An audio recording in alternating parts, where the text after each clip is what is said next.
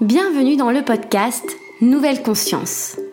Nous discuterons ensemble de projets, d'œuvres et d'acteurs vecteurs d'espoir pour l'édification d'un monde plus respectueux du vivant et de soi-même. Je suis Manon Sala et je chemine depuis longtemps pour comprendre le lien intrinsèque entre le bien-être individuel et l'élan du collectif. Je vous invite à me joindre dans ce jeu de pistes afin de semer ensemble les indices vers une nouvelle conscience.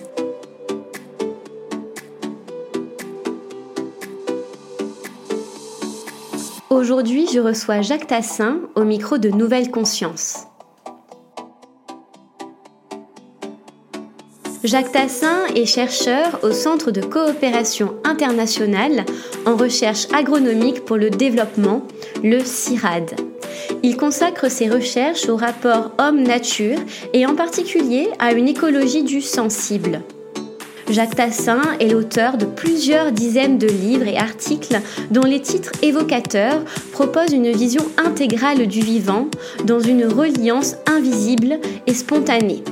Me plonger dans les recherches de Jacques Tassin a été passionnant et extrêmement riche de sens et d'apprentissage.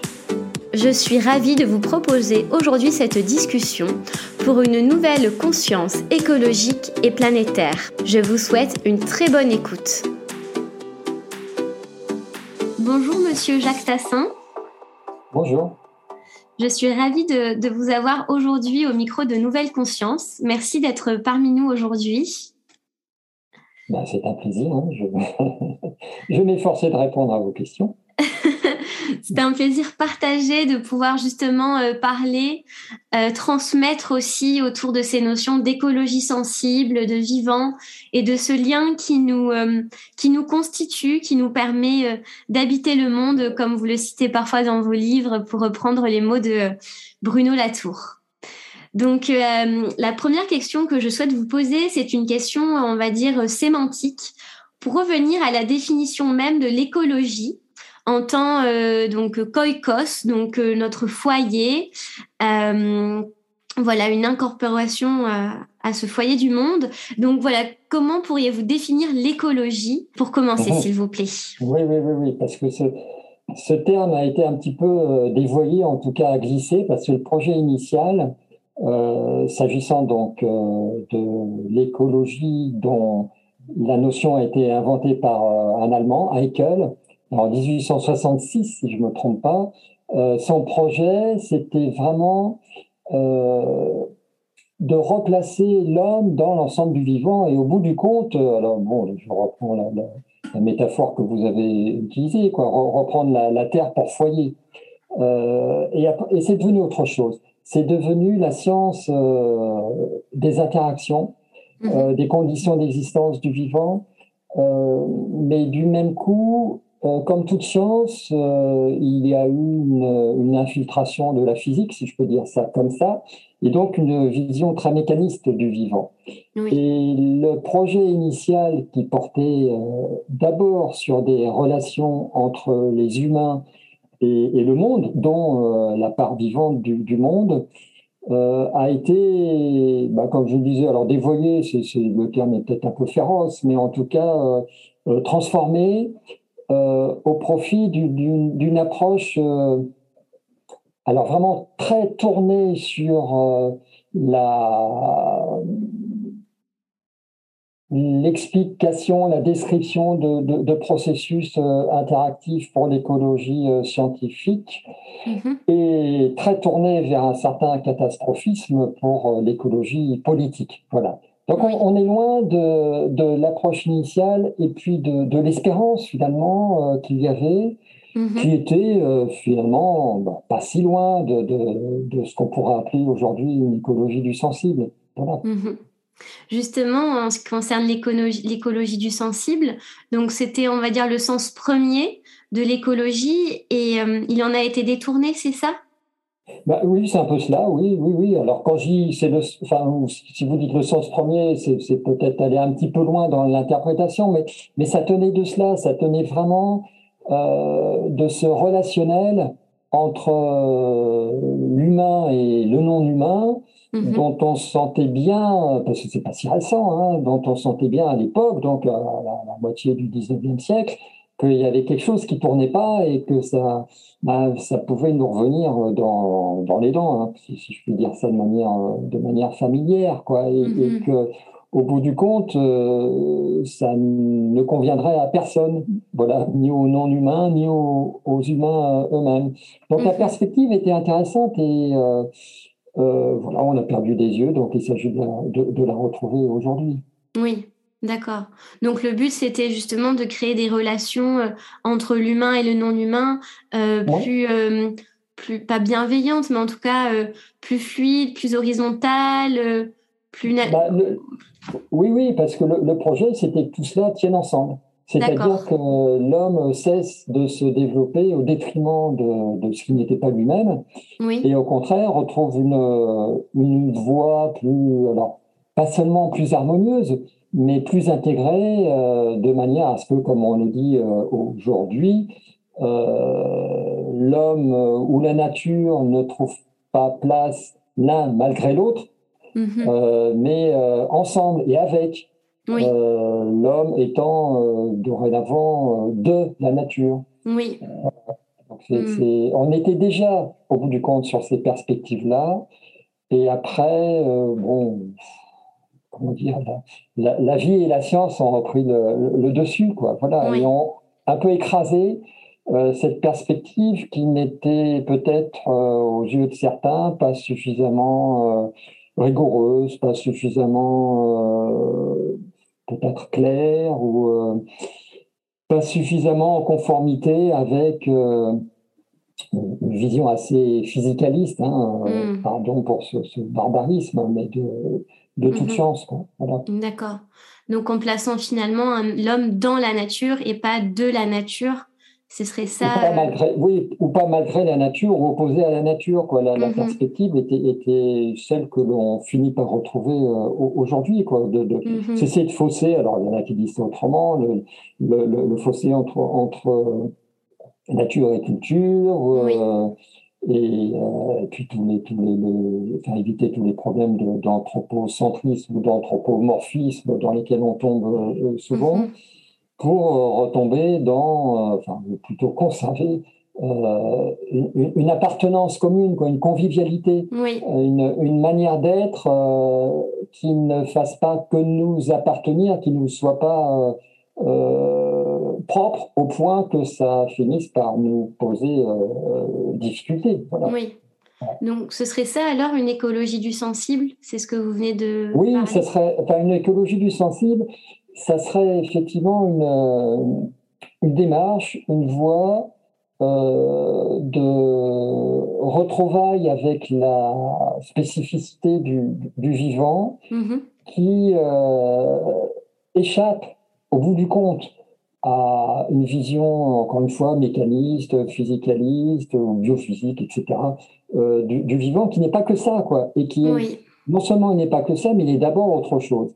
Euh, moi, je me réfère volontiers, euh, je ne suis pas philosophe, mais j'ai pas mal lu euh, Merleau-Ponty et son travail sur la phénoménologie de la perception. Mm-hmm. et il met vraiment en avant de manière. Bah, c'est vrai que c'est pas toujours facile de lire, mais même s'il écrit très bien, euh, mais il faut le lire et le relire. Mais en tout cas, il met très bien en avant euh, ce qu'il appelle le primat du sensible, ou le primat de la perception, qui fait qu'avant même que nous nous saisissons de notre euh, raison, mm-hmm. euh, en réalité, nous avons déjà mis en place des processus euh, sensibles plus immédiats, intentionnels, au, à la suite euh, desquels se mettent en place des, processus davantage cérébraux, euh, formalisés, qui tiennent du mhm. langage, etc. Et, quand je parle de langage, lui, par exemple, euh, soutient qu'avant même que naissent les mots, il y a déjà cette intentionnalité mhm. qui elle-même est langage. Quoi. C'est vrai, quand on est avec des personnes qu'on connaît très très bien, on dit tiens, on, se lit entre les mots, mais c'est parce qu'on perçoit cette, cette, intentionnalité. Voilà. Hmm. Donc euh, voilà, c'est en, lisant Merleau-Ponty, pour ma part, que j'ai été le, le, plus euh, euh, convaincu de, ce, de, de cette préexistence en quelque sorte du sensible dans, dans le monde vivant. Alors moi, je hmm. suis écologue, donc j'ai euh, ça a été ma tasse de thé permanente, quoi, l'étude du vivant, de cette interaction, de ces interactions entre le vivant. Alors j'utilise volontairement ce, terme que je n'aime pas, mais parce que c'est celui qui est utilisé dans le, dans le jargon de l'écologie euh, scientifique. Et je préfère euh, davantage le terme de, de, de relation et, et mm-hmm. de, relation, de relations sensibles qui, euh, qui sont là partout, quoi, qui sont là même pour, euh, on s'en aperçoit aujourd'hui, même, même des bactéries, elles, mhm. euh, elles, ne sont pas insensibles aux bactéries voisines, elles vivent ensemble.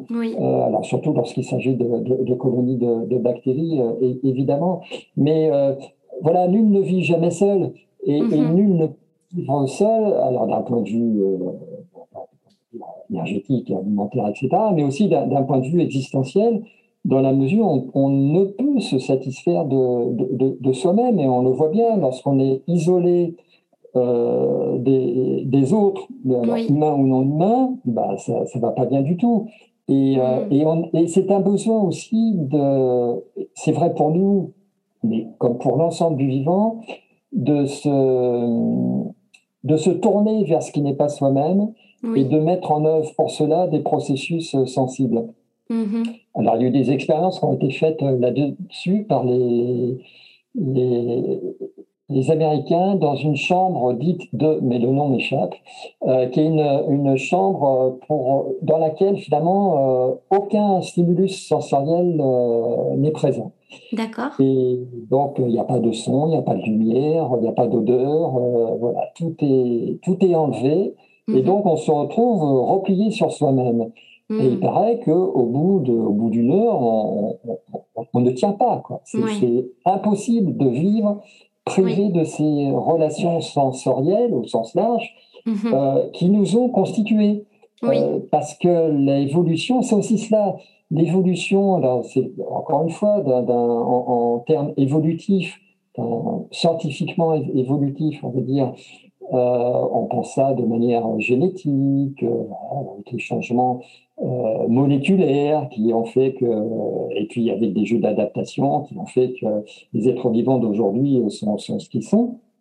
Mais en disant cela, on évacue complètement ce qui est fondamental, c'est que si tout cela a eu lieu, c'est parce qu'il y a eu un, jeu de relations sensibles mhm. entre les différents êtres vivants. Et nous-mêmes, nous ne sommes ce que nous sommes que parce que nous avons, euh, bah, depuis donc 3 milliards et demi d'années, hein, nous, dans, dans l'ensemble de notre phylum évolutif, nous avons euh, déployé des relations euh, de la vue, enfin, au début, c'était beaucoup plus archaïque que cela, mais enfin, donc au fil du temps, des relations liées à la vue, au toucher, à l'odorat, oui. oui, etc.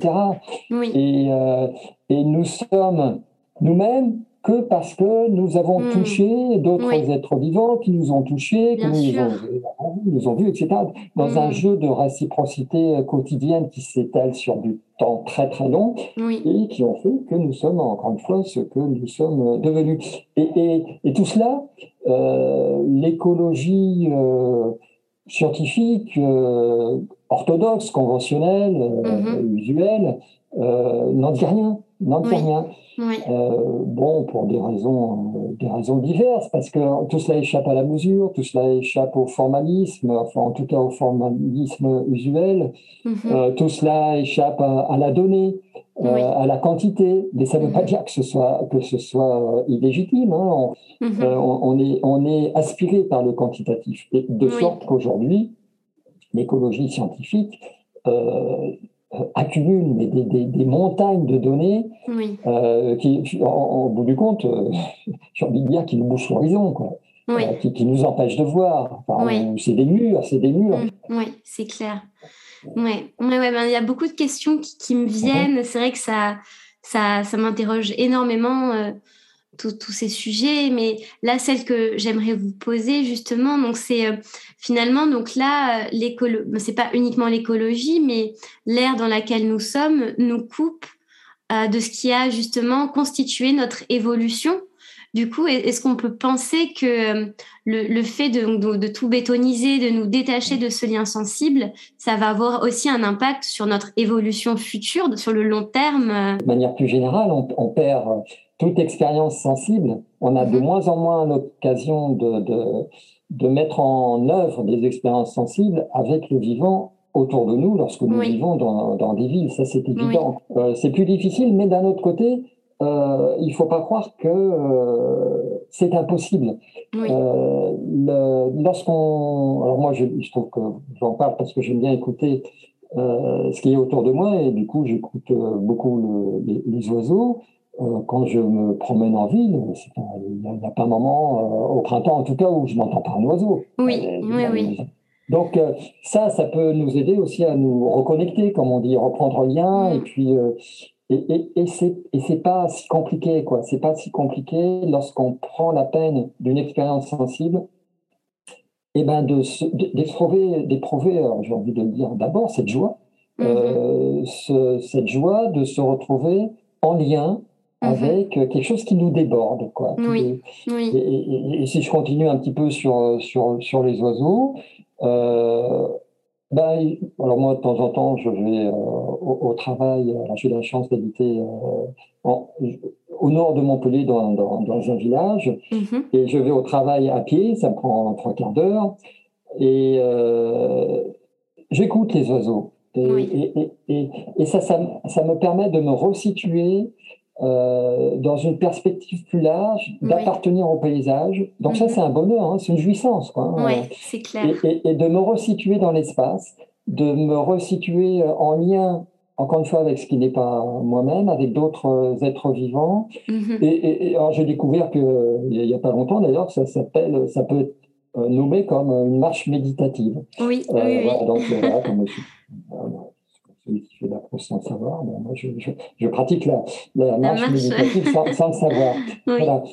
Et, et, et, tout cela n'est pas, n'est pas si compliqué. Et je le fais aussi en vie. Alors, évidemment, c'est, c'est, c'est, c'est pas si facile parce que parce qu'il y a des voitures, parce qu'il y a du bruit. Euh, mm-hmm. Mais quand on fait l'effort, quand on fait aussi lorsqu'on prend le temps de s'arrêter sous un arbre, même sur un trottoir, quoi, mm-hmm et de, et de, le regarder. Et, c'est vrai qu'on n'ose pas, quoi. Hein. Et moi, moi j'avoue que des fois, je m'amuse à le faire, justement, pas par provocation, mais euh, en tout cas, ça, ça, ça, me plaît de le faire. Je ne sais pas quels sont les ressorts profonds qui, qui m'amènent à le faire. J'aime bien m'arrêter euh, sous un arbre et le regarder, prendre, prendre le temps de, de, de, de regarder. Et, et ça, on, on on, on, omet de le faire ou on, oublie de le faire mm. et, puis euh, on, se rend plus compte, euh, pris dans nos tourments divers, que c'est quelque chose qui nous qui est à portée de notre main partout. Mm-hmm et dont, euh, nous avons tous euh, absolument besoin. Bien sûr. Oui, ça demande de prendre le temps justement de, de, de, vivre euh, aussi au rythme de la nature et de parce que finalement ça je pense que ce que vous dites là ça souligne quelque chose d'important que notre rythme aussi peut être naturel et beaucoup plus lent que celui qu'on veut nous imposer que celui du système dans lequel on s'inscrit. Et donc se mettre au diapason de cette nature, notamment en ville, ça permet aussi de, de nous renouer, nous aussi, à notre propre corporalité, à notre, à notre, oui, à notre propre temporalité d'être humain, qui est aussi en lien avec les saisons, avec le jour et la nuit, avec, euh, oui, voilà, une temporalité définie qui, qui nous constitue, des hormones. Tout à fait. Oui, c'est ça, oui. Mais, mais, une temporalité qui n'est pas non plus euh, déconnectée des autres, des autres temporalités. Parce mhm. que, voilà, moi, moi je, je, je, mets ça volontiers au, au, pluriel. Bon, si, si je pense, euh, c'est le cas dans mon esprit actuellement, si je pense aux, aux, arbres, dans les arbres, il y a plusieurs temporalités. Il y a, il y a une temporalité euh, du temps long, euh, puisque les arbres sont capables de vivre très vieux, la, la, temporalité des saisons, comme vous, vous, vous l'avez dit, avec donc, le cycle annuel et puis la, déclinaison des, des saisons. Mm-hmm. Il y a aussi des, des, des, euh, temporalité presque de l'éphémère quand on pense à une. Ben là, voilà, on arrive au, on arrive au printemps, euh, les premiers amandiers dans, dans nos midis sont, sont, en fleurs. Tout cela devient très fugace. Donc, on est, on est encore sur autre chose. Quoi. Et, et, et, en réalité, on conjugue différents. L'arbre conjugue différentes euh, temporalités, nous, nous, aussi, quoi. Mais euh, c'est vrai que la temporalité qui nous est imposée aujourd'hui, enfin cette injonction temporelle, euh, mm-hmm. l'injonction de temporalité qui nous est imposée aujourd'hui, euh, ne nous convient pas, mm. ne correspond pas à nos rythmes naturels, on va dire ça comme, mm-hmm. ça. Quoi. C'est, c'est un rythme de l'économie, hein. c'est, mm-hmm. tout à fait autre chose. on n'est on est, on n'est pas du tout dans, dans la même perspective de euh, de reprendre place au sein, au sein du vivant et, au, sein du, au sein du monde. Là, on est sur des perspectives beaucoup plus restreintes Mhm. qui euh, malheureusement sont devenues euh, dominantes. Mm, oui, et justement, vous avez proposé quelques façons de renouer avec euh, le sensible, notamment en ville. Est-ce que vous en auriez d'autres à, à, nous conseiller, donc avec l'écologie sensible? Parce que donc vous disiez en plus, donc on ne peut pas le voir, mais on peut le sentir. Donc comment justement sentir cette voilà cette reliance, cette écologie avec bah, le reste Enfin, on, peut tout de même euh, l'éprouver, mais dans des lieux qui sont rares. Quoi, hein. Et il y a tout de même. Euh, voilà, il y a des espaces extrêmement privilégiés qui sont, qui sont des, je sais pas, bois de Vincennes, bois de Boulogne, ou d'autres qui sont, euh, comment dire, euh, accessible en tout cas, et, mais euh, qu'on ne peut pas, qu'on ne fréquente pas en tout cas, sauf des personnes qui ont la chance de vivre euh, pas très loin, qu'on ne fréquente pas tous les jours. Mais il y a aussi des, des bah, aussi des jardins, il y a aussi des, il y a des espaces publics, des parcs. Mm-hmm. et, et c'est vrai que moi, si j'avais vécu en ville, je pense que j'aurais tout fait pour, pour emmener mes enfants bah, aussi souvent que possible pour euh, bah, ne serait-ce qu'être dans un bac à sable, et puis tout, parce qu'il n'y a pas que le vivant non plus, quoi. Jouer avec le sable, mm. euh, jouer, euh, jouer avec la terre, jouer, jouer avec, avec le gazon, etc. Mm-hmm. gazon, on retourne évidemment dans, dans, le vivant. Quand je dis la terre aussi, on, est aussi dans, enfin en tout cas pour le sol, on est aussi dans le, dans le vivant. grimper dans les arbres, grimper dans les arbres. Mm-hmm. Plus ça va, plus je, je suis persuadé que empêcher un enfant euh, de grimper dans un arbre, évidemment, il faut, faut, faut, le surveiller, il faut faire attention, il ne faut pas qu'il fasse n'importe quoi. Mais empêcher, a priori, un enfant de grimper dans un arbre, c'est euh, enfin, lui infliger euh, des, des, des, des, traumatismes, parce que mm-hmm. nous avons tous, comme nous sommes des primates, nous avons tous un besoin euh, énorme d'aller au-devant des arbres. les enfants, ils, le ressentent, ce besoin. Quoi. Oui, c'est vrai. Moi, je ne connais pas d'enfants qui n'ait jamais eu l'envie, alors sauf si cette envie a été bridée très très tôt, et qui mhm. n'ait jamais eu envie de, de, de grimper euh, mhm. dans, dans, un arbre. Ça, ça nous est constitutif aussi, oui. euh, parce que le, on a un besoin de retrouvailles avec euh, ces, ces êtres vivants. Avec lesquels nous avons alors co-évolué, c'est pas, pas le bon terme, mais en tout cas évolué en convivialité. Voilà. D'accord. Voilà. Mhm. Oui, mais justement, euh, comment les arbres ont-ils guidé notre trajectoire euh, évolutive Ça, vous faites une parfaite transition euh, sur une question que j'avais posée. Oui, on va dire la question vient à point, effectivement. Ah oui, là, oui, donc, donc, effectivement, je, moi, je rappelle volontiers que nous sommes des, des, des primates. Et alors là, pour le coup, pour le coup, il n'y a absolument, il y a absolument pas de, de provocation. Hein. C'est juste euh, nous reconnaître tel que, tel que nous sommes. Il y a, euh, des fois, quand je dis cela face à un auditoire, bah euh, voilà, il y en a quelques-uns, je vois, ça, les fait sourire ou ça les, ça les fait rire. Mais non, il y a, il y a, c'est mm-hmm. juste la réalité, c'est juste une observation. Nous sommes classés comme primates et, et, euh, et ça, ça signifie effectivement que d'une certaine manière, je veux dire ça en, entre guillemets, parce que je, je, joue un peu sur les termes, mais nous descendons des arbres, nous, nous, nous résultons des arbres, notre matrice première, euh, c'est la forêt.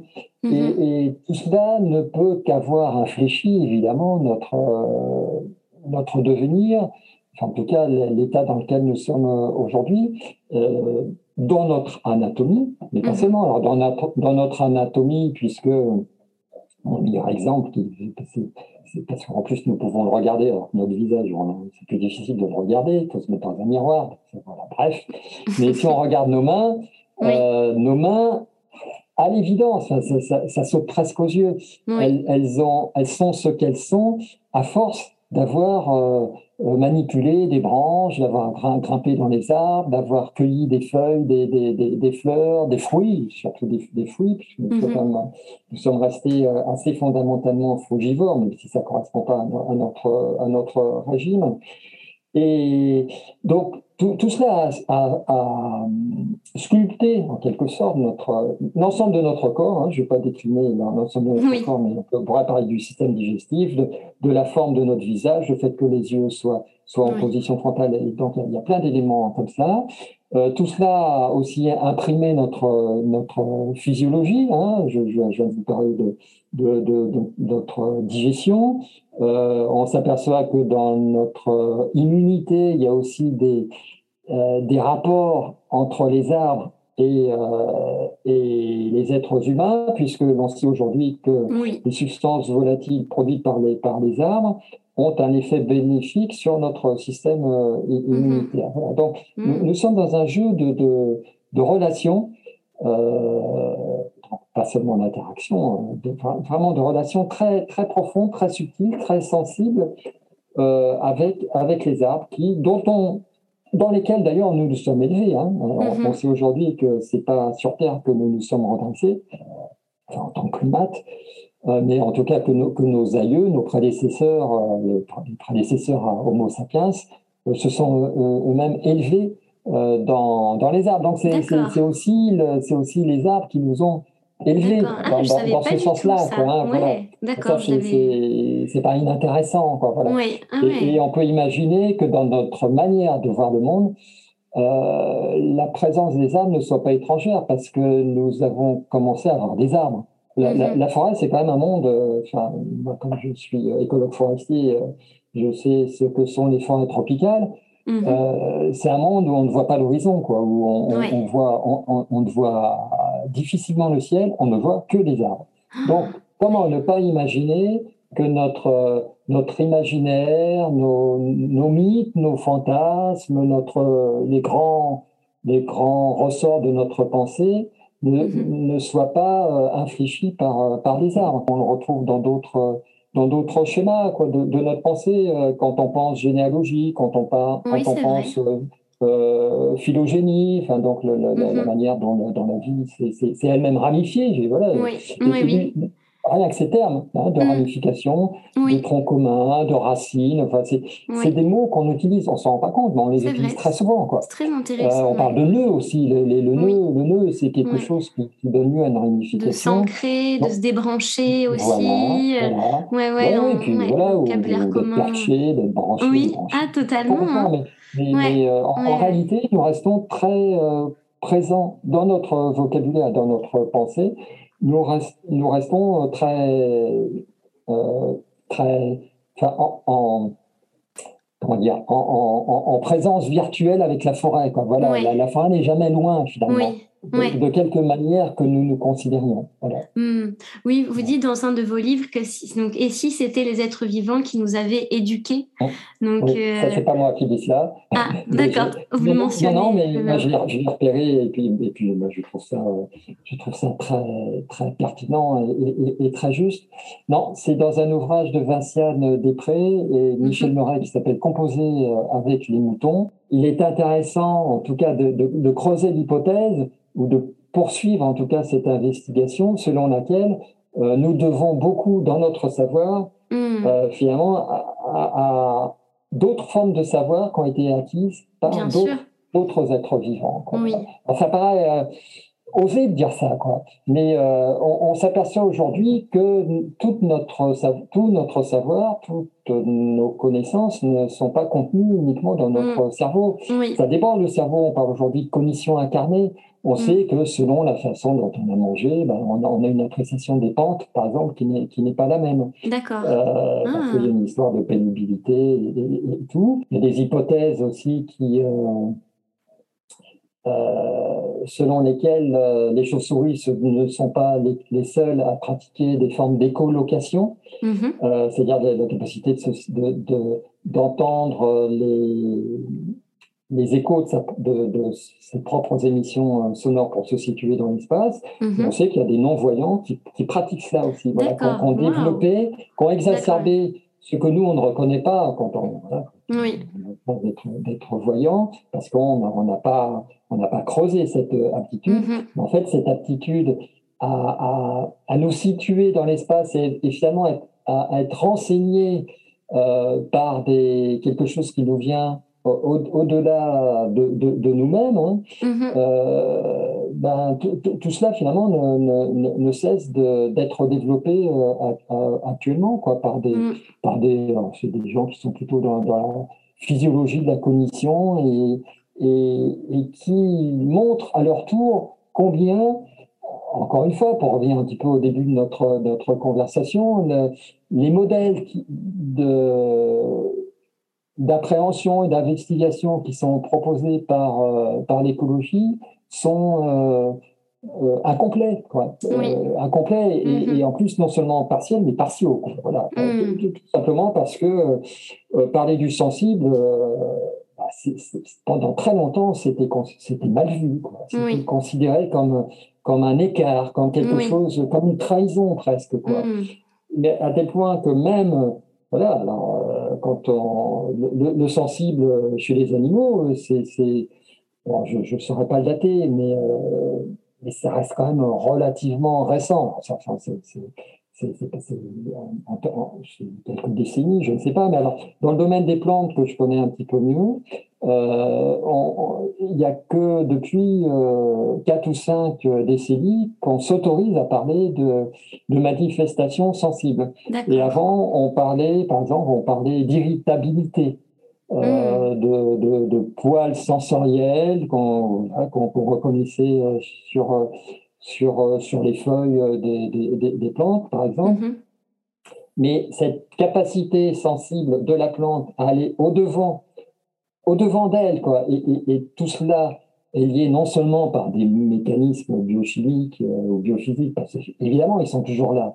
Oui, mais, mais, mais, ça, mais ça c'est une transcription. Mm-hmm. Mais même en, des termes très, euh, euh, très physiques, très structurels, euh, on voit clairement l'inspiration de, de l'homme avec un grand H par le vivant dans euh, ce qu'il peut construire aussi, tout simplement. En, enfin, je pense au, en fait au biomimétisme, quand on va reprendre le modèle de, l'oiseau pour construire un avion, ou quand on va s'inspirer euh, de ce qui existe.